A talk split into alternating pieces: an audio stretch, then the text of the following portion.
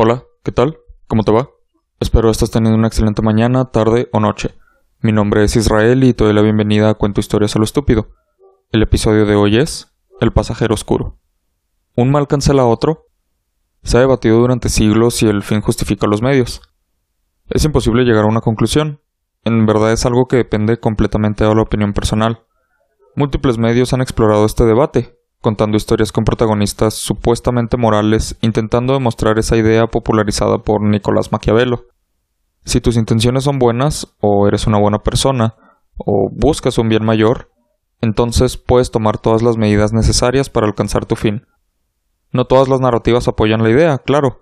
Muchas intentan demostrar cómo ni el propósito más noble justifica las acciones más terribles. Aunque considero más popular el apoyo a la idea, Tan solo tenemos que ver a una de las series más populares de la historia para darnos cuenta de cómo esta idea es explorada. Breaking Bad. Un hombre moribundo decide convertirse en un delincuente para dejarle a su familia bienes suficientes para sobrevivir cuando él ya no esté. Toda la serie explora la idea de si su objetivo por mantener a la familia justifica los delitos que comete.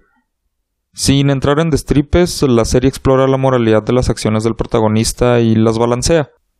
Un peso es su fin y el otro los medios. Estos se van acumulando y al final solo queda decidir si valió la pena o no. Puede decirse que no, por los delitos cometidos, por ejemplo. Tal como puede decirse que sí, pues sus intenciones eran buenas, al menos al principio. Ahí es donde yace el debate. Si las intenciones son buenas, entonces el fin está justificado. La persona que pretende hacer el bien ve los medios como un mal necesario, al menos en lo personal. Tú o yo expectando tendremos nuestras opiniones, pero desde quien busca su fin está justificado. Entonces se pueden ver con cierta empatía esos medios. Por otro lado, ¿qué ocurre si las intenciones no son buenas? Si el fin es bueno, pero a la persona eso no podría importarle menos. Sus objetivos y medios son egoístas y el fin resulta ser algo positivo, independiente de las intenciones. En ese caso la pregunta debe tener una respuesta distinta. O eso creo. Al menos el proceso para responderla debe ser distinto. O bien ni siquiera necesita hacerse. Es obvio, si las intenciones son egoístas, entonces está mal. Pero creo que merece más atención. Pues tal como podría no importarle el fin, este podría ser algo muy bueno. Entonces, al menos la pregunta debería hacerse. Si no hay una intención real, o incluso las intenciones son malas, pero el fin tendría un impacto muy positivo, quizás se balancea, ¿no lo crees? Al menos yo lo pienso. Y no estoy seguro. Dudo que haya una respuesta definitiva. Depende del caso e incluso en cada caso es difícil decidir. Si quien para algunas personas es un delincuente, para otras es un héroe, algo está pasando ahí que merece la pena cuestionar. Pues generalmente esa pregunta al inicio se explora de maneras más tajantes. Vuelvo a Breaking Bad. Para mí es más fácil decir que ese fin no podía justificarse, llega un punto en que una familia no vale tanto como todas las personas cuyas vidas podrían verse afectadas e incluso terminadas por los delitos cometidos. Pero durante la época de Breaking Bad hubo otra serie explorando temas parecidos, inspirada en una serie de novelas, pero al menos hablando de esta cuestión, creo que se exploró de una manera mucho más interesante a como lo hizo Breaking Bad, con un protagonista indiferente e incluso malvado para algunos ojos, pero heroico para otros, hombre de ley durante el día, justiciero de noche, un tipo común y corriente con un alter ego oscuro, terror de los delincuentes. Por supuesto, estoy hablando de Batman. Bueno, no es Batman, pero sí quiero hablarte algo sobre cómo siempre identifiqué a este protagonista con el hombre murciélago. Algo que o casi nadie nota o simplemente estoy loco, porque siento que no se habla lo suficiente de eso con las personas que conocen la serie. Pero algo es seguro. Es un protagonista que hace cosas terribles. Sin embargo, es extremadamente sencillo apoyarlo. Esta es la historia de Dexter. Este episodio contendrá destripes sobre la serie Dexter. Si quisieras verla antes de escuchar este episodio, adelante. Agregaré un marcador para los destripes a partir de la cuarta temporada. Sin embargo, no creo que te arruine la experiencia este episodio, pues considero que lo interesante de Dexter, más allá de su historia, es presenciar cómo se desarrolla el protagonista y la manera en que trabajan sus enemigos al menos en mi opinión. Entonces, no creo arruinarte muchos giros y demás. Realmente lo único que consideraría arruinado es el final en sí, y quizá no te moleste tanto. pero para evitarte sorpresas estará el aviso. Me enfocaré en contarte más a detalle las primeras cuatro temporadas y el resto las trataré más con los puntos vitales, porque considero la primera mitad de la serie la mejor, y si te interesa esa mitad, te interesará el resto de la serie. De cualquier modo, hayas visto Dexter, planees verla o no te interese, espero disfrutes este episodio sobre un hombre culpando todos sus impulsos siniestros en su alter ego, el pasajero oscuro. El 1 de septiembre de 2006 se estrenó el primer episodio de Dexter. No, no la caricatura del laboratorio, solo Dexter a secas.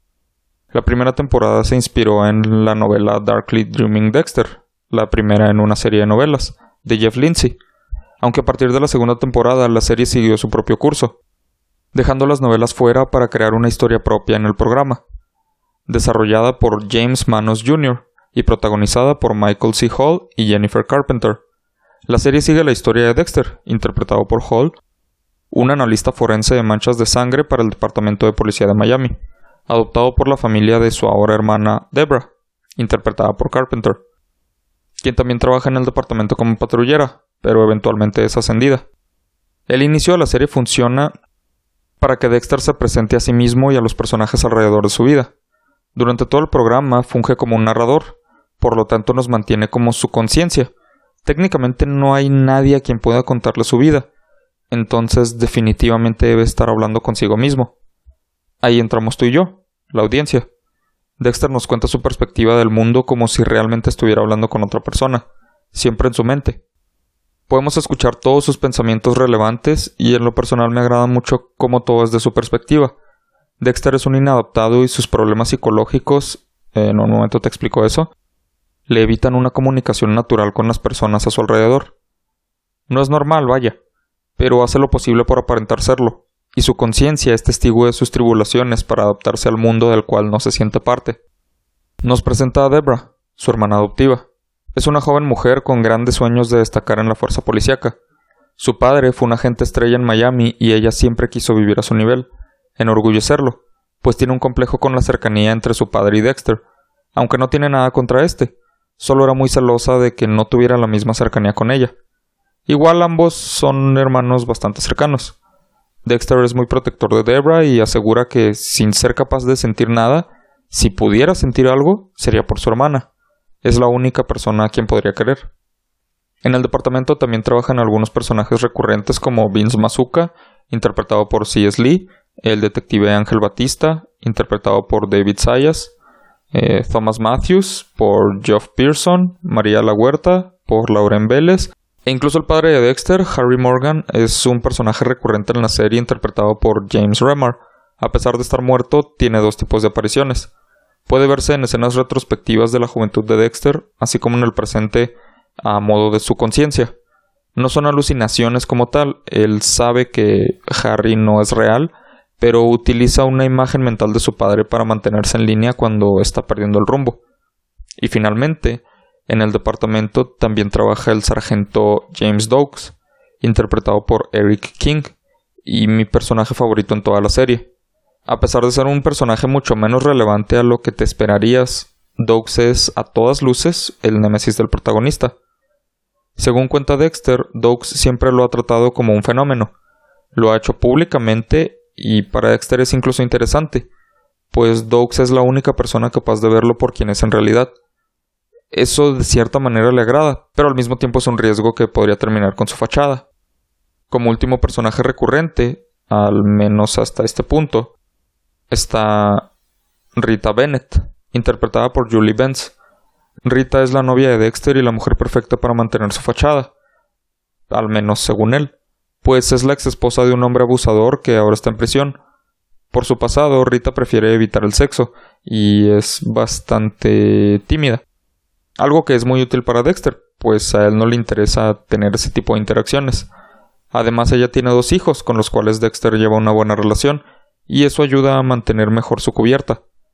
Rita es muy cariñosa y amable, le tiene un enorme aprecio a Dexter y claramente la relación es algo muy serio para ella. Como dijo Dexter, fuera de Dogs, nadie logra verlo por quien es en realidad.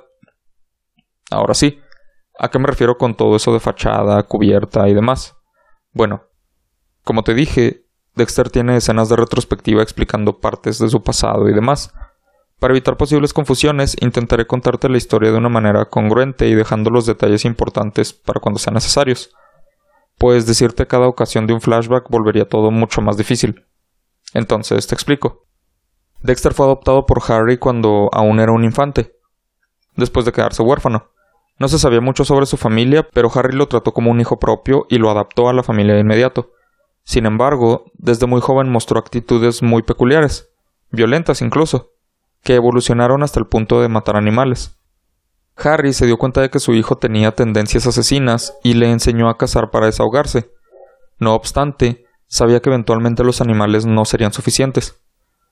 Trabajando en el departamento de policía, Harry presenció muchas injusticias y errores en el sistema, al punto de que delincuentes cuya culpabilidad le constaba salían libres por tecnicismos. Entonces ideó un plan para mantener a su hijo fuera de instituciones y lejos de dañar inocentes, así como usar sus impulsos con un buen propósito. Creó algo llamado el código, con el cual aseguraba que si Dexter lo seguía al pie de la letra, se mantendría fuera de prisión y al mismo tiempo le daría su merecido a personas malvadas. El código consistía en una serie de reglas para los impulsos de Dexter. Siendo oficial de policía, Harry sabía bien dónde se buscaban las pistas, evidencias y demás. Entrenó a su hijo para cubrir sus huellas y nunca ser descubierto por los medios usuales de la policía. Como Dexter mostraba todas las señales comunes de un sociópata, le instruyó a fingir emociones comunes, como sonreír en las fotografías, incluso si no era feliz, y en términos generales hacer todo aquello que la sociedad esperara de él. Solo así podría pasar desapercibido y evitarse sospechas. Le enseñó a salir en citas, hacer amistades, cuidar de su hermana y demás actitudes socialmente aceptables. Una vez instruido en ser parte de la sociedad, llegó la parte difícil. Cómo saciar sus impulsos. Obviamente, Dexter sentiría el impulso de matar personas eventualmente, pero Harry estaba seguro de que su hijo no era una mala persona, solo un joven con traumas que no merecía una mala vida. Entonces, si sus impulsos serían incontrolables y no quería que fuera un asesino así sin más, debía darle un propósito. Asesinar a personas que lo merecieran. Asesinar asesinos, vaya. Claro que también podía extenderse a ciertos tipos de personas si se consideraban realmente malvadas, incluso si no quitaban vidas, por ejemplo, los pederastas. Pero el principio era ese, matar solo a quien se lo merezca y solo si Dexter está completamente seguro de su culpabilidad. Le enseñó cómo seguir personas, reunir evidencia y cómo tener la completa certeza de que alguien es un asesino antes de ir tras él. Y toda vez que pudiera comprobar la culpabilidad de un delincuente capaz de escapar de la ley, entonces él podría hacerse cargo del trabajo que el sistema no realizó. Por desgracia, cuando finalmente fue el momento de que Dexter aplicara el código, Harry no pudo soportarlo y comenzó a ver a su hijo como lo que siempre temió que el mundo lo viera, un monstruo. Sin embargo, se mantuvo a su lado hasta el día de su muerte. Entonces volvemos al inicio de la historia. Dexter presenta a las personas en su vida para luego mostrar su rutina.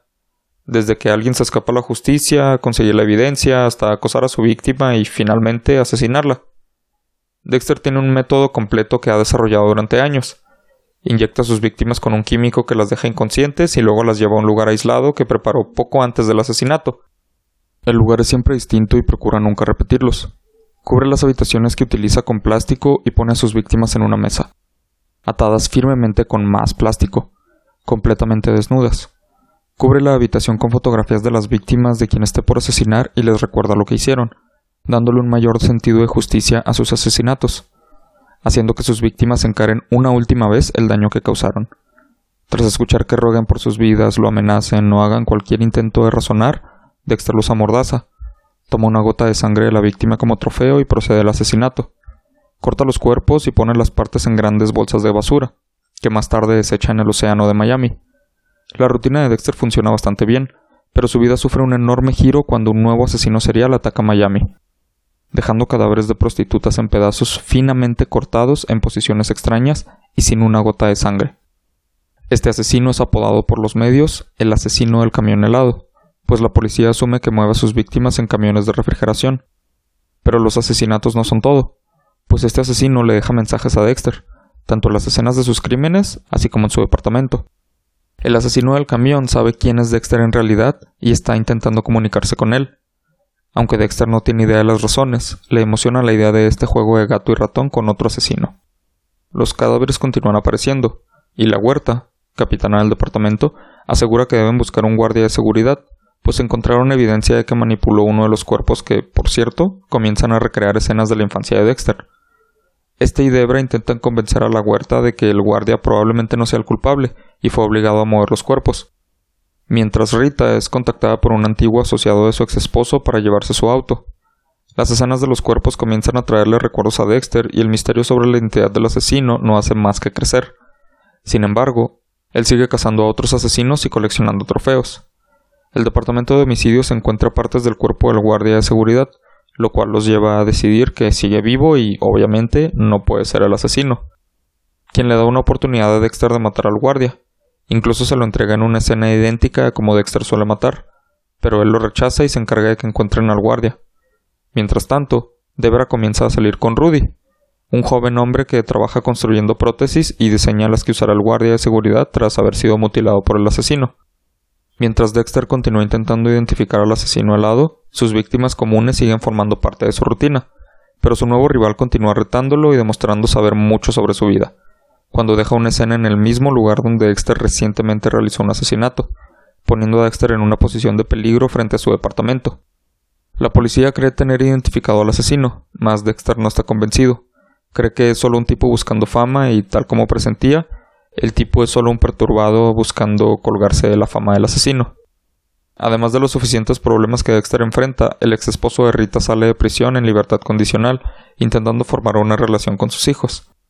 Aunque aparenta haber cambiado, Dexter no confía en él y claramente el sentimiento es mutuo, pero no tiene razones para actuar en su contra. Más adelante, visita a un psicólogo sospechoso de provocar los suicidios de sus clientas. Aunque todo es una fachada, sus visitas al psicólogo lo ayudan a entender mejor sus propios problemas hasta cierto punto, pero igual lo asesina porque pues es culpable. Dexter se entera de que su padre biológico acaba de morir, a pesar de que Harry le aseguró que su padre murió 30 años atrás.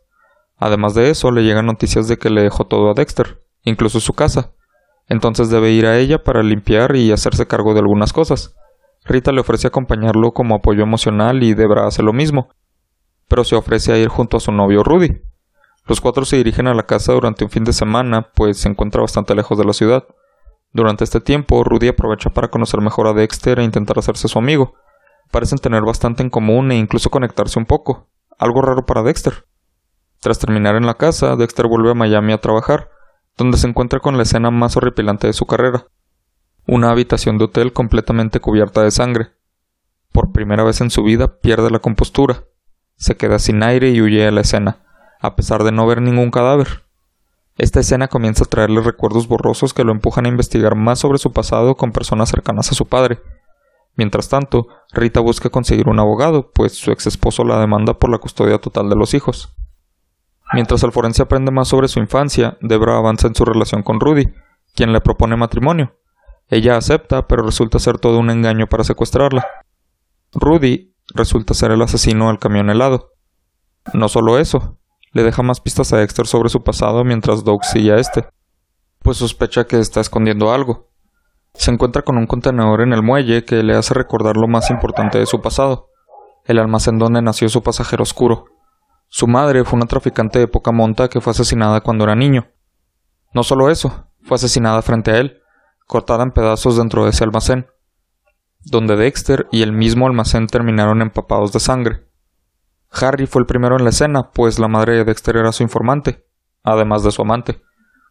Cuando vio al niño, lo tomó y se hizo cargo de él, encubriendo su pasado para evitarle problemas a futuro.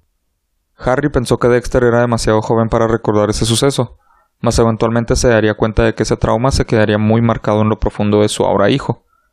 Dogs no puede hacer nada en contra de Dexter, pues está fuera de contexto. No obstante, está seguro de que algo ocurre y permanece atento.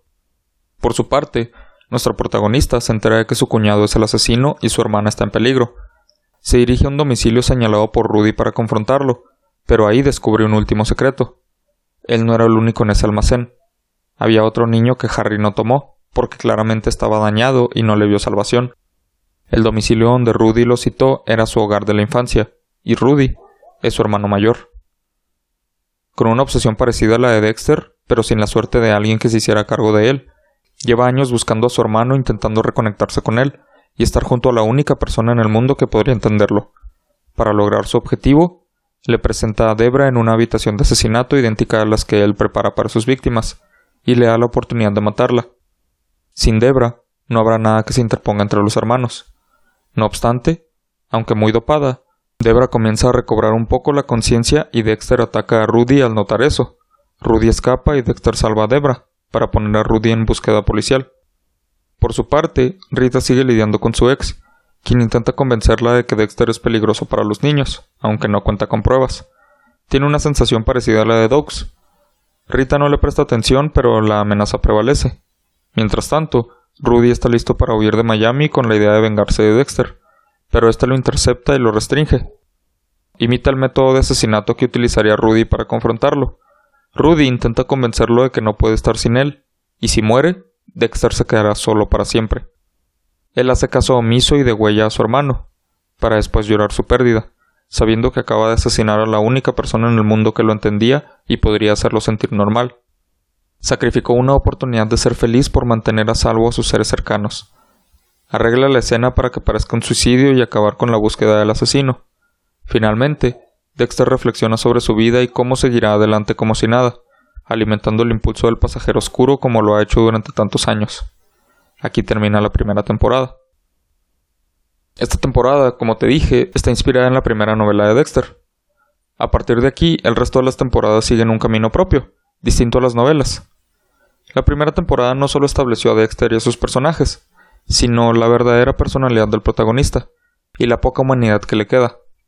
A pesar de todo su dramatismo con el pasajero oscuro, la necesidad de matar y demás, hay algo de moralidad en Dexter, incluso si él mismo no lo nota o se niega a reconocerla. Siente algo por Debra e incluso por Rita. No es completamente incapaz de encariñarse y él mismo es consciente del daño que le puede causar a la sociedad asesinando personas inocentes. Por eso no solo rechaza la oferta de su hermano, sino lo asesina, para evitar que continúe con sus propios asesinatos. El dolor de Dexter es claro, pero prefiere vivir con el dolor propio a contribuir al dolor ajeno. Como te dije, Dexter siempre me recordó al Caballero de la Noche. Fuera del aspecto de ser un multimillonario y el hecho de que uno solo busca matar y el otro pretende no hacerlo, Batman y Dexter comparten muchas cosas. Desde la personalidad diurna y el alter ego nocturno hasta el sentido de hacer justicia por su propia cuenta, e incluso los villanos de sus historias. Cada temporada cuenta con su o sus villanos y pueden incluso compararse en muchos sentidos. Por ejemplo, el asesino del camión helado ese nombre suena muy raro. Lo bueno es que solo es en una temporada. En fin. Rudy congela a sus víctimas, como el señor frío en Batman. Si lo vemos en un modo amplio. En uno más personal, me gusta comparar a Rudy con el acertijo, un hombre perturbado que disfruta jugar con Batman a costa de vidas ajenas solo para comunicarse con él.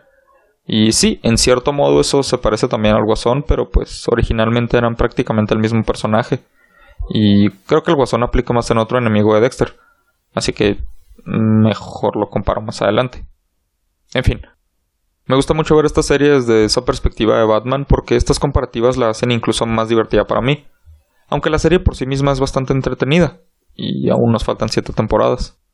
La segunda temporada comienza con un descubrimiento en las aguas de Miami. Un buzo se topa con una bolsa de basura negra con un cuerpo cortado en pedazos dentro.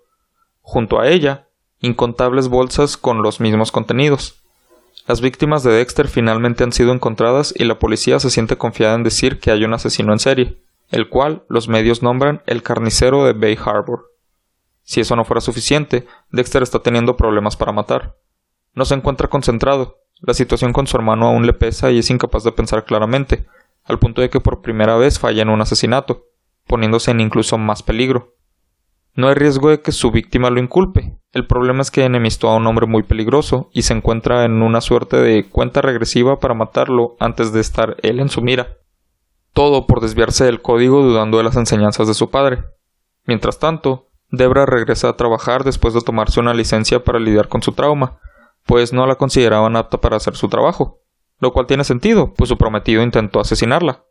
Que por cierto, ella no se enteró de la situación entre Dexter y Rudy, entonces, por ese lado, al menos todo sigue normal, pero igual ella se encuentra bastante inestable. Dexter continúa siguiendo a su víctima mientras sigue de cerca el caso del carnicero. está seguro de haber escondido sus huellas lo suficiente para evitar ser descubierto. Aún así, se mantiene atento a cualquier progreso en la investigación, la cual alcanza un nuevo nivel, pues el FBI llega a Miami para hacerse cargo del caso bajo el liderazgo del agente especial Frank Lundy, un agente veterano especializado en asesinos seriales, así como la mayor preocupación de Dexter por el momento. Por su parte, Debra tiene un episodio neurótico durante una investigación cuando sufre regresiones a su experiencia con Rudy. Rita nota la actitud distraída de Dexter y, preocupada, lo confronta. Sospecha que está teniendo problemas con las drogas y amenaza con dejarlo, pues ya experimentó una pareja drogadicta y no pasará por ello de nuevo. Dexter aprovecha la situación para decir que sí tiene un problema de adicción. Entonces Rita lo fuerza a entrar en un programa de 12 pasos para enfrentarse a ella. En este programa, Dexter conoce a Laila, una mujer que se convierte en su patrocinadora para el programa y atrae a Dexter de alguna manera, mientras Dogs comienza a investigar a Dexter más a fondo, pues sus sospechas de que oculta algo solo están creciendo. Rita se entera de la existencia de Laila y se siente amenazada por ella, pues no confía en sus intenciones con Dexter. Sus sospechas solo empeoran cuando su madre la visita y comienza a meterle ideas. Al mismo tiempo, nuestro protagonista está buscando maneras de distraer a Londi y mantenerlo lejos de su rastro, pero su concentración en el agente le evita darse cuenta de que Dogs lo está investigando. La investigación de Dogs es un tanto parecida a la de Dexter durante la primera temporada, pues está intentando conocer más sobre el pasado del protagonista. Dexter se entera de que uno de los hombres responsables de asesinar a su madre salió de prisión, y parte de su recuperación implica confrontarlo. Laila lo acompaña y aunque Dexter se abstiene de asesinar al hombre, desahoga sus impulsos engañando a Rita con Laila. Además, entre sus aventuras usuales, conoce la historieta del Defensor Oscuro, el cual es una clara parodia de Batman, y con quien Dexter se identifica bastante, pues comparten varias similitudes y puede encontrar un gran paralelo entre el Defensor Oscuro y su necesidad de matar, la cual, como te he mencionado, él llama a su pasajero oscuro. Por el lado de la investigación aparece un asesino imitador inspirado por el carnicero, lo cual empuja a Dexter a desahogar sus frustraciones con Laila, pues el imitador hace todo mal.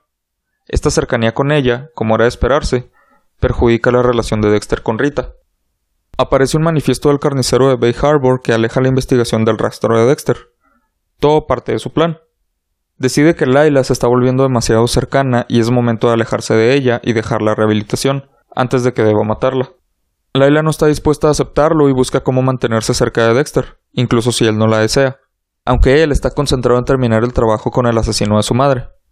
Cuando todo parece estar por terminar con la investigación del carnicero, Londi, que hizo a Debra parte de su equipo de trabajo y con quien está desarrollando una relación, encuentra junto a esta una pista más que los lleva a concluir que el carnicero trabaja en la policía de Miami, poniendo la investigación más cerca de Dexter que nunca. Mientras Dogs también se está acercando, pero Dexter se las arregla para que lo suspendan por atacarlo frente a toda la estación.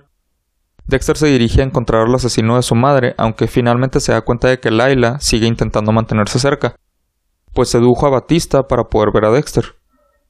Él le dice a Batista del plan de Laila, con miedo a ofenderlo, pero Batista asegura que lo sabe y solo está feliz de estar con una chica que al menos aparente quererlo. No he mencionado mucho a personajes como Batista y Vince Mazuka porque realmente no tienen mucha relevancia. Son lo más cercano a amistades para Dexter y hasta cierto punto le importan, pero no impactan mucho a la historia. Batista está recién divorciado y no puede ver mucho a su hija, entonces por eso la actitud solitaria. En fin. Dogs continúa investigando a Dexter y encuentra sus trofeos de muestras de sangre. Los guarda en su auto y busca analizar una de las muestras para tener evidencias contra el protagonista. Mientras tanto, en la estación, Dexter es interrogado.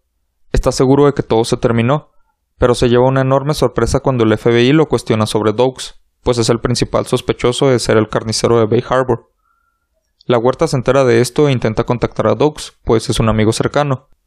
Le cuenta al respecto y Dogs asegura que todo se resolverá pronto, no le cuenta sus descubrimientos sobre Dexter, pero ha aprendido mucho sobre su pasado y está listo para confrontarlo. Lo rastrea de vuelta al asesino de su madre y encuentra a Dexter tras su último asesinato, para confirmar finalmente que Dexter es el carnicero.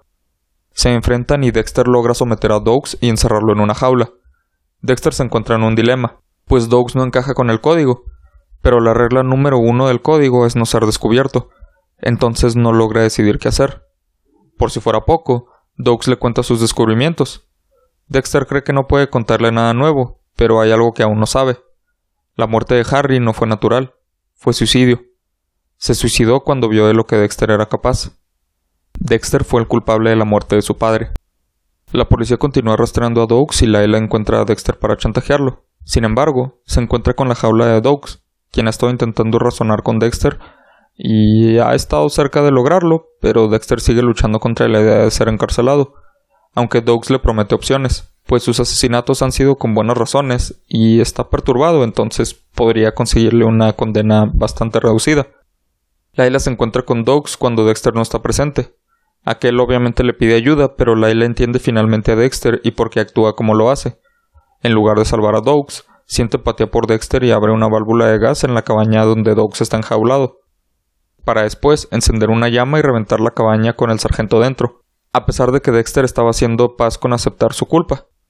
La policía encuentra la cabaña y los restos de Dogs, así como su auto y las muestras de sangre dentro.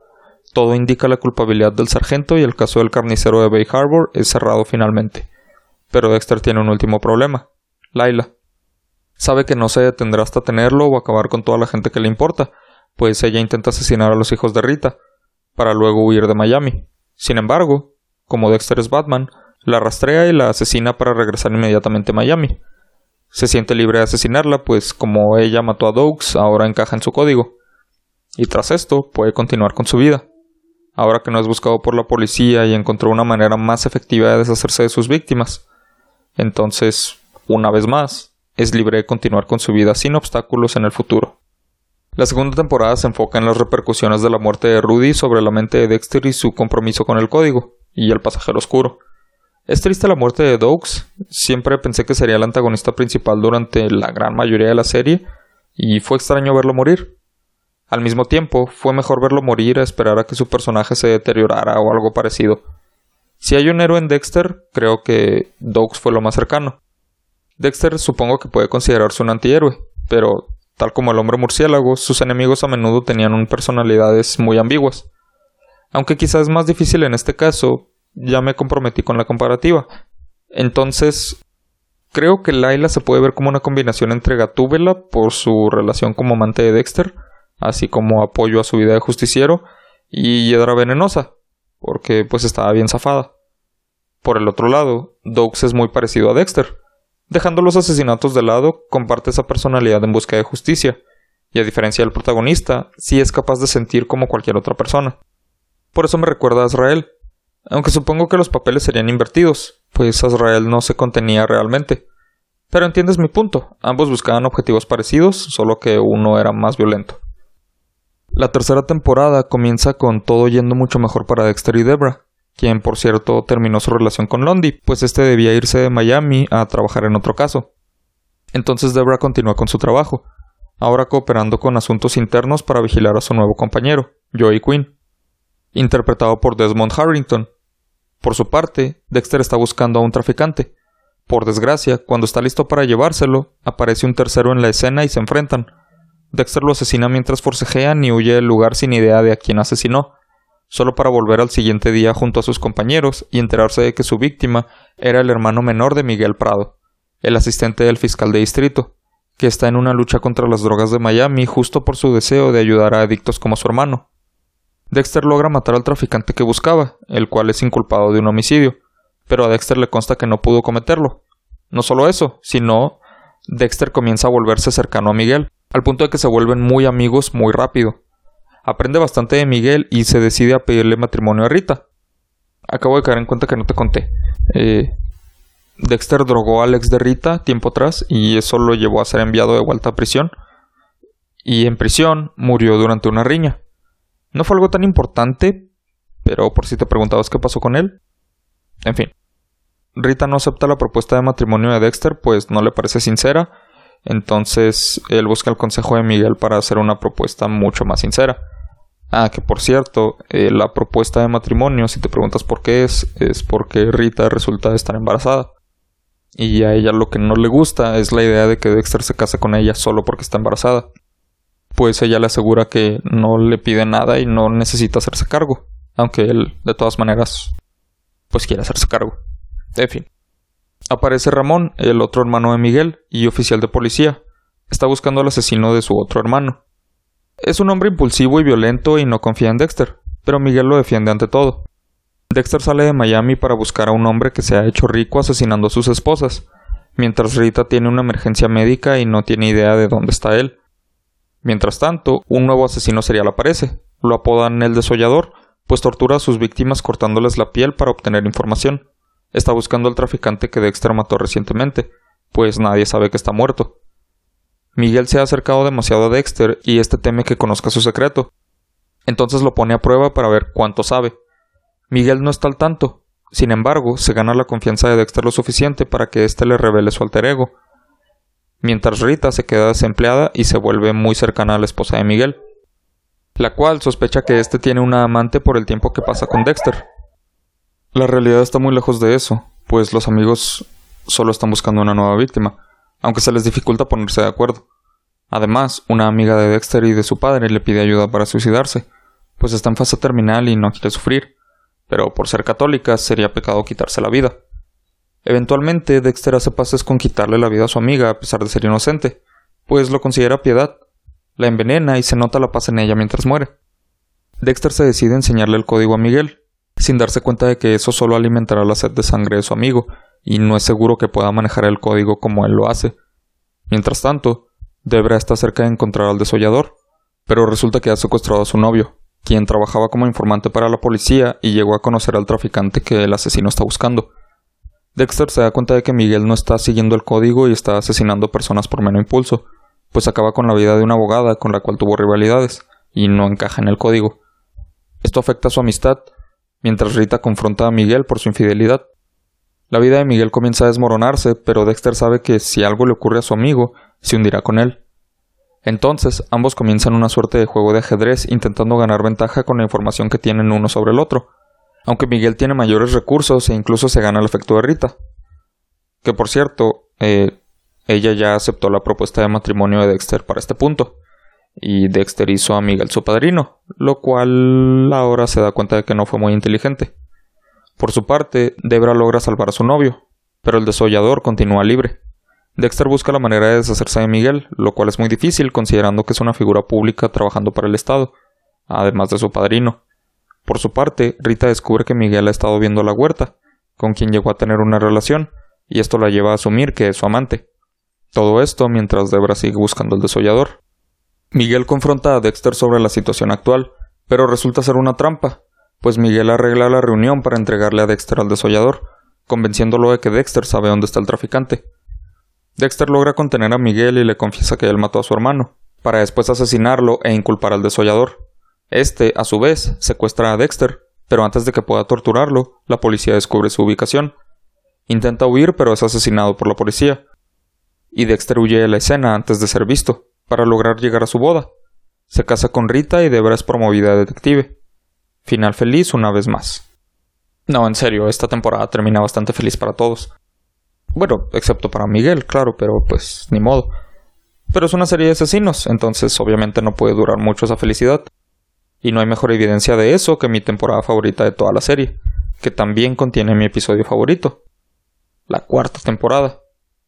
Pero antes de eso, la tercera temporada muestra la incapacidad de Dexter en compartir su secreto y las consecuencias que tiene intentarlo. El código fue diseñado para él, pues nadie más podría manejarlo. A pesar de que Miguel Prado es un hombre adulto, lo comparo con Jason Todd, pues fue un aprendiz que se ganó la confianza del protagonista y eventualmente se convirtió en un justiciero sádico, mientras el desollador... Esa la neta no sé con quién identificarlo, digo, tampoco es forzoso, la serie no está inspirada en Batman, simplemente es una interpretación que yo hago, pero como ya estoy comprometido, diría que el desollador se parece al profesor Pig, al menos en que ambos están bien enfermos y comparten métodos de tortura. Pero bueno, lo triste de esta temporada es que muestra a Dexter como una persona incapaz de confiar, no por decisión propia, sino por las consecuencias que esto le presenta. Sin embargo, puede mantener una vida medianamente normal, y eso muestra alguna esperanza.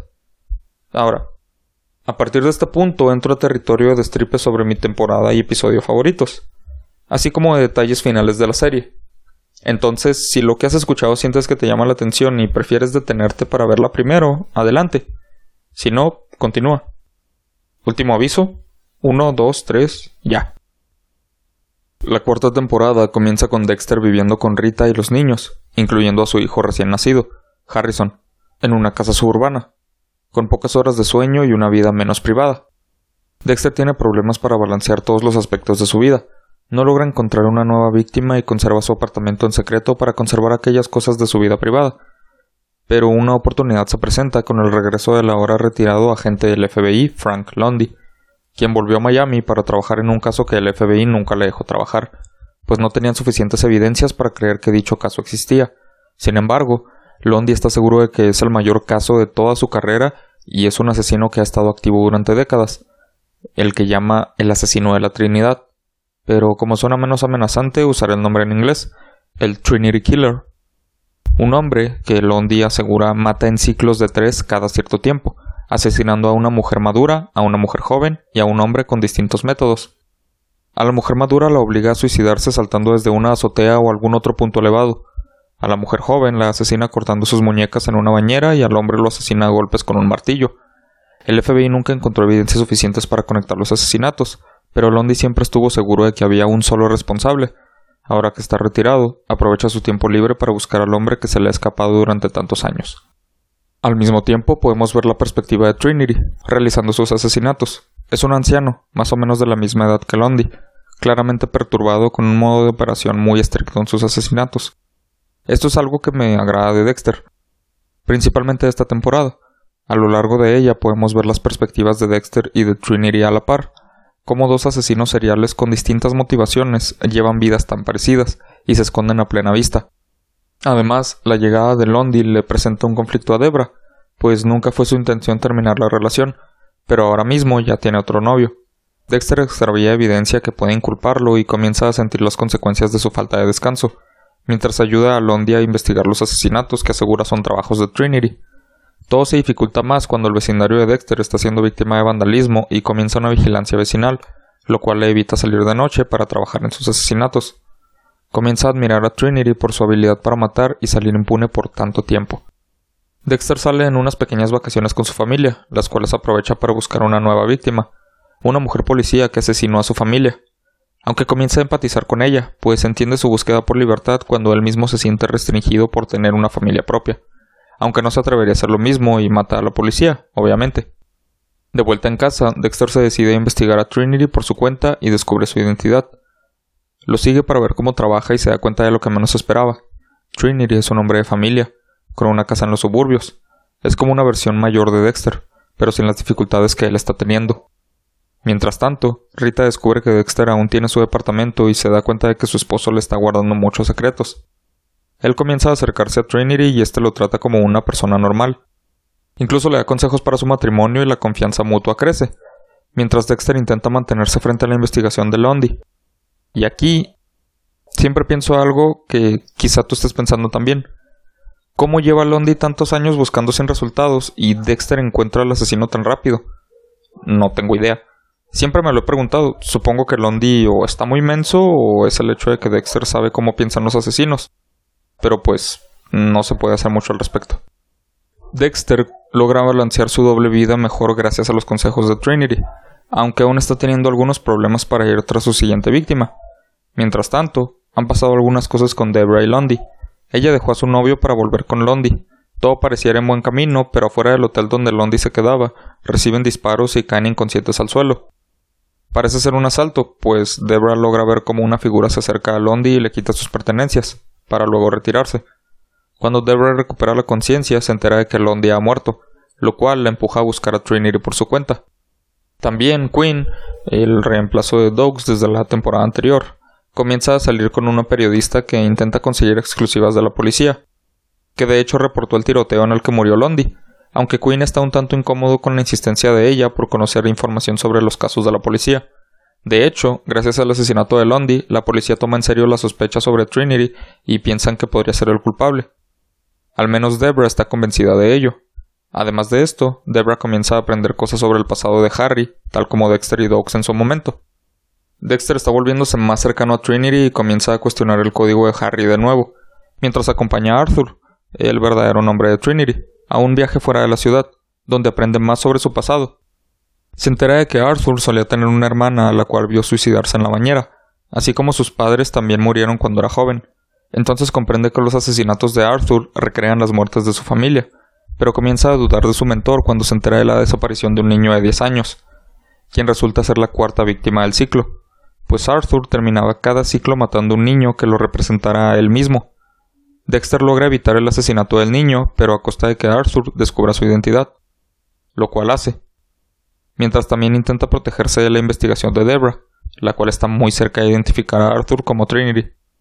Por si fuera poco, está teniendo problemas con Rita, quien se siente cada vez más decepcionada de la actitud de su esposo y los secretos que le guarda, y admite que su matrimonio está en problemas. Decide irse de viaje con los niños y Dexter asegura que se unirá más adelante, pues debe lidiar con Arthur con quien se encuentra en un gran conflicto. Con su identidad y su vida en peligro, decide que debe deshacerse de Arthur de una vez por todas y apegarse al código, pues Arthur, además de ser un asesino, mantiene a su familia rehén. Su hijo, su hija y su esposa viven aterradas de él y Dexter se encuentra más que justificado, pero su desidia por aprender de un asesino más experimentado solo le trajo problemas. Una última cosa antes del enfrentamiento final.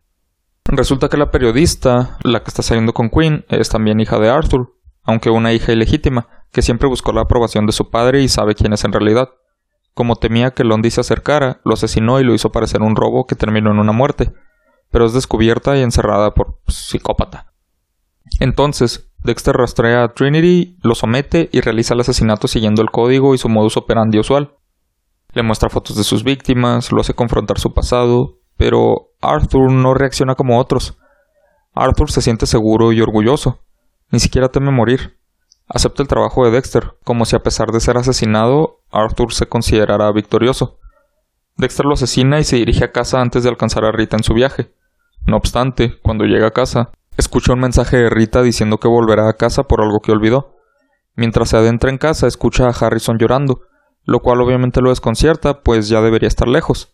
Sigue el llanto hasta el baño de su hogar, donde se encuentra a Harrison en el suelo, cubierto de sangre, con un rastro de sangre que dirige hasta la bañera la cual también está llena de sangre, y en ella se encuentra el cadáver de Rita.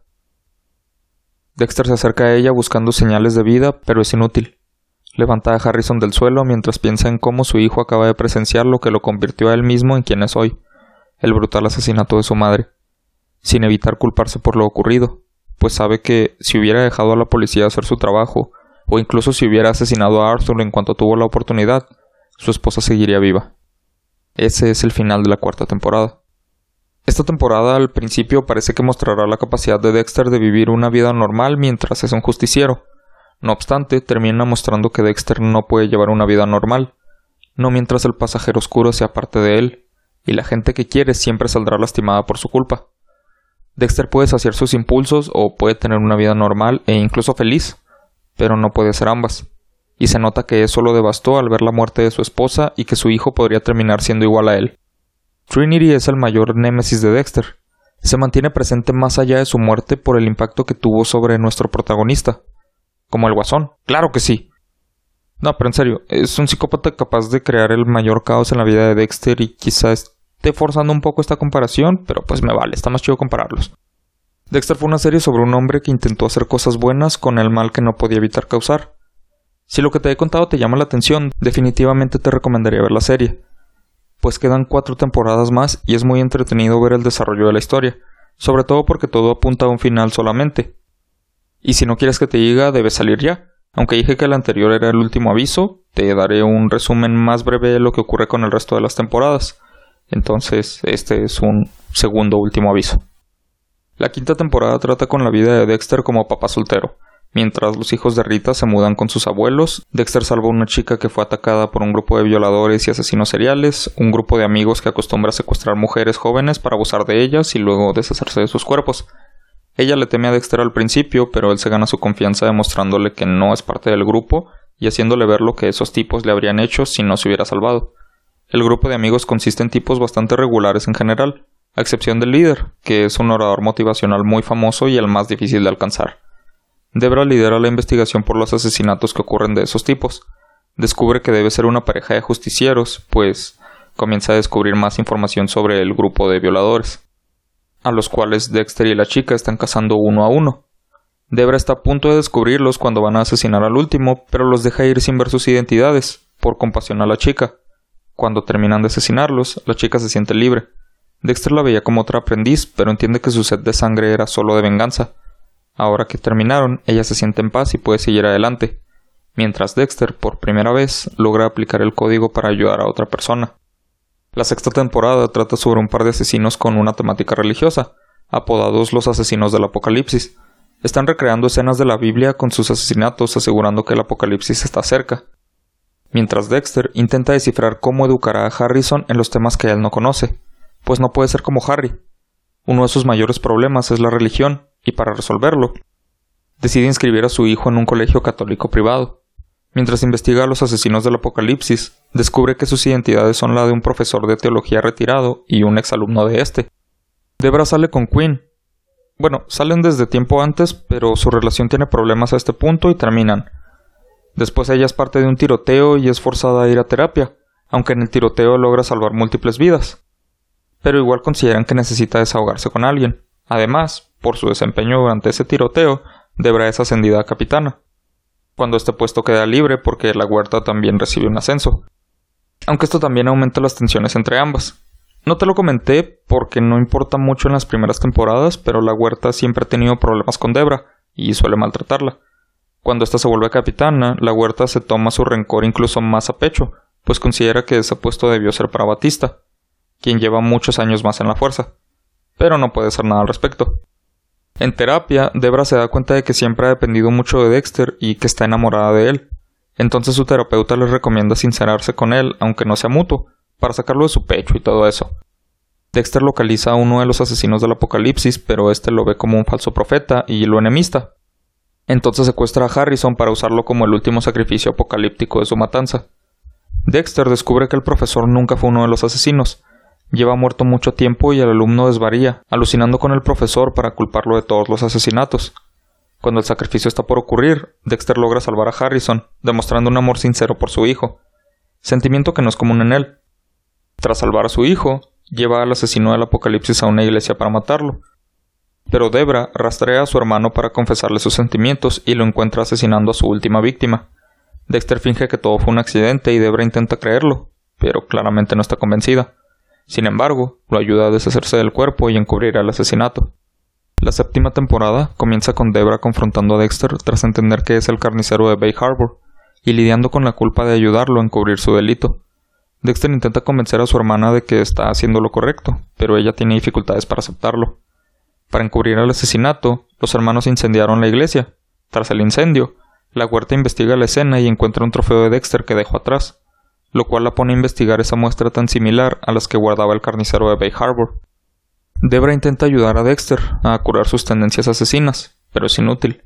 Mientras tanto, una víctima de Dexter provoca que un mafioso ucraniano, antiguo asociado de la víctima, busca al culpable, trayendo toda clase de problemas a Miami en busca de Dexter, el asesino. Durante esta búsqueda mutua entre el principal matón ucraniano y Dexter, este conoce a Hannah McKay, una cómplice en asesinatos que ocurrieron años atrás, que claramente lo seduce, aunque él intenta resistirse a ella, pues cree que debe matarla, ya que también es una asesina. Sin embargo, no lo hace, y al contrario se vuelven amantes. Debra desconfía de Hannah, no solo por celos, sino porque es una asesina y comienza a buscar evidencias para encerrarla. Mientras Quinn es chantajeado por los ucranianos y la huerta sigue investigando el caso del carnicero con sus propios medios, pues en el departamento se rehusan a reabrirlo. La relación entre Hannah y Dexter crece mientras éste intenta mantenerla en secreto de su hermana y planea huir con ella a Argentina. Pero Hannah vuelve a ser buscada y Dexter consigue que Debra lo ayude, escondiéndola en su casa, algo con lo que obviamente no está conforme. La investigación de la huerta le lleva a concluir que Dexter es el carnicero real, pero necesita algún tipo de carnada para atraparlo. Entonces consigue que liberen al último hombre implicado en el asesinato de su madre, sabiendo que Dexter irá tras él. Dexter se ve entre múltiples caminos, intentando proteger a Hannah, a su hijo, a Debra y a sí mismo. Se enfrenta al ucraniano, quien resulta estaba tan empeñado en conseguir venganza porque el hombre a quien Dexter mató era su amante. Sin embargo, el ucraniano termina muerto, aunque no por la mano de Dexter. De hecho, técnicamente hacen las paces antes de que el ucraniano muera. Luego, Dexter entrega a Hannah a la policía, pues la considera un peligro para su familia, ya que tiene conflictos con Debra y a pesar de lo que siente por Hannah, Debra siempre estará primero. Finalmente, busca al asesino de su madre, Prepara todo el asesinato en un contenedor igual a aquel donde su madre fue asesinada, pero es una trampa de la huerta, quien lo confronta en la escena. Dexter logra zafarse del arresto y someter a la huerta para continuar con su asesinato en paz, mientras piensa en cómo resolver la situación con su jefa, pues no mata inocentes. Sin embargo, no necesita pensar mucho, pues Debra llega a la escena y la apunta con un arma. La huerta despierta y le grita a Debra que le dispare a Dexter. Debra llora mientras piensa en qué hacer en este dilema. Dexter acepta su destino y le dice a Debra que le dispare, pues no se detendrá. La huerta sigue gritando y Debra, entre lágrimas, le dispara a la huerta para luego correr hasta ella y abrazarla pidiendo perdón, mientras Dexter presencia la escena y se siente libre, pues una vez más se ha salido con la suya. Creo que esta es la temporada más tensa por todas las fuerzas acercándose a Dexter para terminar con él, y es un final extremadamente siniestro ver cómo Dexter se da cuenta de que es libre y a pesar de todas las cosas malas que ha hecho y puede hacer, se va a mantener libre cuando estaba a punto de aceptar su destino y solo dejarse o matar o arrestar. No sé, es muy interesante y digo, sí, sí vale la pena verla. La octava y última temporada comienza seis meses tras la muerte de la huerta. Debra renunció a la policía y comenzó a trabajar como cazarrecompensas, mientras Dexter sigue balanceando su vida como padre, forense y asesino. La policía sigue lidiando con la muerte de la huerta, la cual culparon en el asesino de la madre de Dexter. Además, están investigando el asesinato de un hombre a quien le removieron parte de su cerebro. Dexter conoce a una psiquiatra que parece saber todo sobre él. La confronta y ella le confiesa quién es. Ella es la creadora del código, no Harry. Harry le pidió ayuda cuando comenzó a notar las tendencias homicidas de Dexter, y ella desarrolló el código como un experimento para probar si Dexter podía ser un psicópata funcional en la sociedad, y como pudo ver, fue un éxito. Ahora, solicita la ayuda de Dexter para rastrear a otros psicópatas que ella trató, pues no son como él, que ella asegura es el psicópata perfecto. Debra evita acercarse a Dexter, aunque él intenta mantener una relación con ella. Mientras tanto, la policía está buscando al asesino serial más reciente, apodado el neurocirujano, por su obsesión con los cerebros. Dexter consigue que Debra lo apoye para buscar a los psicópatas y que hable con la doctora Vogel, la del código, para tratar su estrés postraumático. El neurocirujano descubre que Vogel y el resto lo están buscando. Entonces confronta a Vogel en su hogar, pero no le hace daño. Dexter le pregunta qué ocurrió y Vogel le confiesa que el neurocirujano es su hijo, así como asesino de su otro hijo. Lo creía muerto, pero solo fingió su muerte para escapar de la institución mental en la que lo encerraron. Después, Dexter conoce a Zack Hamilton, un joven psicópata que cree que puede entrar en el código, pero se da cuenta de que Zack, en lugar de ser su víctima, podría ser su protegido, y alguien que puede ejercer el código como él lo hace. Mientras tanto, en un lugar de Miami, Hannah reaparece, fuera de la cárcel y casada con un hombre adinerado, lo cual presenta tensiones, pues Dexter y Debra parecen haber vuelto a la normalidad finalmente. Entonces, la reaparición de Hannah obviamente es un problema. Dexter rastrea a Hannah para descubrir qué está haciendo en Miami, ella le asegura que no pretende hacer daño y solo acompaña a su esposo, quien le ha dado una nueva identidad, pero también la controla enormemente. Entonces, Dexter comienza un plan para ayudarla a huir del país. Dexter luego confronta a Zack sospechando que asesinó a una persona inocente, pero él le asegura que no es responsable. Dexter confía en él y continúa buscando al neurocirujano, solo para volver a casa y encontrarse el cadáver de Zack sin un pedazo de su cerebro. Dexter investiga el asesinato de Zack mientras el neurocirujano contacta a Vogel en privado, intentando formar una relación con ella. Ella quiere protegerlo, por ser su hijo, pero cuando Dexter se entera la convence de tenderle una trampa, pues solo le causará daño a ella y a otras personas. Pero el neurocirujano se percata de la trampa y corta la garganta de Vogel frente a Dexter, quien intenta salvarla, pero es inútil. Mientras tanto, Quinn intenta acercarse de nuevo a Debra, pues su relación terminó mal, pero él nunca dejó de quererla. Hannah se libra de su esposo cuando éste la ataca y ella lo asesina en defensa propia. Entonces le propone a Dexter que huyan de Miami hacia Argentina. Dexter quiere irse, pero no está conforme dejando al neurocirujano libre. Sin embargo, decide que Hannah se lleve a Harrison a Argentina para alcanzarlos más adelante, mientras él se encarga de un último asesino. Hannah se va mientras Dexter localiza al cirujano. Lo encuentra y está listo para asesinarlo en un edificio abandonado. Sin embargo, Un cazarrecompensas investigando a Dexter para llegar a Hannah descubre al cirujano atado mientras Dexter no está. Dexter se retiró porque decidió dejarlo ahí para ser arrestado. Ya no siente la necesidad de matarlo. Por eso llamó a Debra para llevarse el crédito. No obstante, cuando el cazarrecompensas lo encuentra, lo libera, pensando que es una víctima inocente. Y al liberarse, el asesino mata al cazarrecompensas y le roba su arma. Debra está llegando también al edificio, que por cierto, eh, Debra está trabajando de vuelta en la policía porque pues ya, o sea, ella como que ya se ha vuelto más estable, otra vez se, se reparó su relación con Dexter hasta cierto punto. En fin, cuando llega se encuentra con el cirujano, pero antes de que pueda hacer algo, él logra dispararle y ella cae al suelo mientras él escapa. Pide refuerzos y Dexter está listo para irse, pero le comunican lo ocurrido con Debra. Se dirige al hospital, donde Quinn está lamentándose por ella. Un médico les comunica que entró a cirugía, pero parece que estará bien. Sintiéndose culpable, Dexter se va al hospital para buscar al neurocirujano mientras un huracán se acerca a Miami.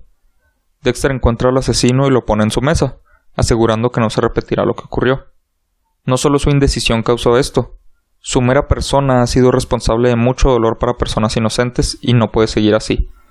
Asesina al neurocirujano y de vuelta en el hospital, les informan a él y a Quinn que la cirugía pareció salir bien, pero se formó un coágulo que llegó al cerebro de Debra y ahora se encuentra en coma. Quinn pregunta si despertará y asegura que Debra puede lograrlo, pues ha superado cosas peores, aunque el médico no les da muchas esperanzas. Dexter vuelve a su departamento para reunir unas cosas mientras reflexiona en su vida y el daño que causó, recordando momentos con la persona más importante que ha tenido, además de Harrison, claro. Sabe que lo ocurrido con Debra es su culpa y si se reuniera con Hannah y Harrison saldrán heridos también. Entonces regresa al hospital y entre la confusión de la gente intentando resguardarse del huracán, desconecta a Debra y se la lleva hasta su bote. En él, la suelta en el agua donde solía dejar a sus víctimas, y navega directo hacia el huracán, desapareciendo en el horizonte. Más adelante, Batista está intentando contactar a Dexter, solo para darse cuenta de que su bote está destruido y no hay rastros de él. Mientras tanto, Hannah, ya en Argentina, ve las noticias de Miami y reportan la desaparición de Dexter durante el huracán, y que se presume su muerte debido a los restos encontrados. Finalmente, tiempo después, se muestra un bosque nevado, lleno de leñadores, en una cabaña entra uno de los leñadores a sentarse un rato. El hombre resulta ser Dexter, con una nueva identidad, completamente solo. Con una última mirada a los ojos de Dexter, sin decir una sola palabra, la serie termina. El final fue algo que decepcionó a millones de personas, pues todo apuntaba a que Dexter sería descubierto, asesinado o algo parecido, que pagaría por sus crímenes o recibiría la misma justicia que impartió durante años. No sé qué te parezca a ti, pero si te soy sincero, a mí el final me gustó. Siempre parece que llevo la contraria con los finales odiados, pero es como interpreto las cosas, no es que todos los finales que no le gustan a la gente a mí sí. Creo que la idea con este final era demostrar que Dexter no podía ser feliz. Podía alimentar a su pasajero oscuro o tener una vida feliz, pero no ambas. Y por desgracia, él no podía elegir, porque el pasajero oscuro ahí estaba, quisiera o no. Cuando pensó que podría elegir, cuando finalmente no sintió la necesidad de matar, por primera vez dejó ir una víctima, la persona más cercana a él fue asesinada y esa es la mayor lección de Dexter. Podrás lograr el bien haciendo el mal, pero tendrá sus consecuencias. Tengas fines egoístas o altruistas o indiferentes, hacer el mal siempre tiene consecuencias. Dexter es un gran antihéroe y uno de mis protagonistas favoritos de la televisión, pues sin sentir empatía hace que lo apoyes es un asesino que quieres que triunfe. En algunos aspectos consideré a este personaje mejor que el protagonista de la serie que opacó a esta. Obviamente me refiero a Breaking Bad, que emitió su penúltimo episodio el mismo día que Dexter finalizaba. Y aunque el final de Dexter fue el episodio más visto de la serie, no se puede negar que los ojos del mundo estaban encima de Breaking Bad. Entiendo por qué el final de Dexter es odiado por muchas personas, pero no siento que merezca el repudio. Al contrario, Siento que es un final completamente apropiado porque, como Dexter, es un final incomprendido con un buen propósito. Y el que el final sea tan significativo para su protagonista, a mis ojos, lo hace un final agridulce, pero satisfactorio. Así es como llegamos al final del Pasajero Oscuro. No niego que la serie cayó en algunos aspectos, siento que se volvió un tanto apresurada cerca del final, más o menos como este episodio, pero creo que todos los episodios mantenían una calidad más o menos pareja. El final de la cuarta temporada es mi episodio favorito, pero no considero las temporadas posteriores tan importantes en términos de sus mensajes, porque a partir de la quinta temporada siento que se trataban más o menos de lo mismo que las primeras cuatro, solo que con consecuencias mayores. En lugar de transmitir nuevos mensajes sobre la vida de Dexter, solo se repitieron en su mayoría. Se añadieron unas cosas nuevas, pero eran principalmente a la narrativa. Harrison, Hannah, el nuevo aprendiz de Dexter. Lo realmente único en la serie creo que es Harrison, a partir de la quinta temporada, eso es. El resto de personajes y tramas son bastante parecidos a las otras temporadas. Ojo, no es que no valga la pena verlas, es que no busques necesariamente un mensaje en ellas. Al menos yo dejé de hacerlo, pues veía los mismos mensajes a las anteriores, aunque igual se disfruta mucho verlas porque las narrativas de cada temporada son bastante entretenidas. Al menos a mí me lo parecieron. Lo que puede considerarse más débil en la segunda mitad de la serie se compensa con las cosas en riesgo, pues originalmente solo era la identidad de Dexter, pero luego se trata de la vida de las personas cercanas a él y eso le daba más peso a las historias, incluso si eran muy parecidas a las anteriores excepto la quinta temporada. Esa creo que también tiene lo suyo, pero la cuarta definitivamente es mi favorita. En fin, sabiendo todo lo que ocurre en la historia, creo que solo queda una duda. ¿Un mal cancela a otro? No, para nada. No creo que nadie jamás pueda dar una respuesta absoluta si el fin justifica los medios.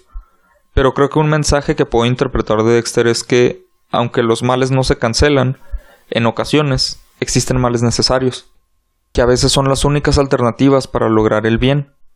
Y Dexter definitivamente, más allá de ser un psicópata, un asesino, un trastornado y cualquier otra cosa, llevó mucho mayor bien a su mundo de lo que llevó un mal. El pasajero oscuro fue un mal necesario.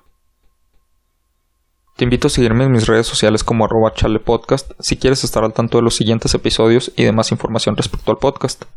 Te recuerdo que una semana antes del estreno de cada episodio publico una pista sobre la próxima historia junto a la fecha de su estreno.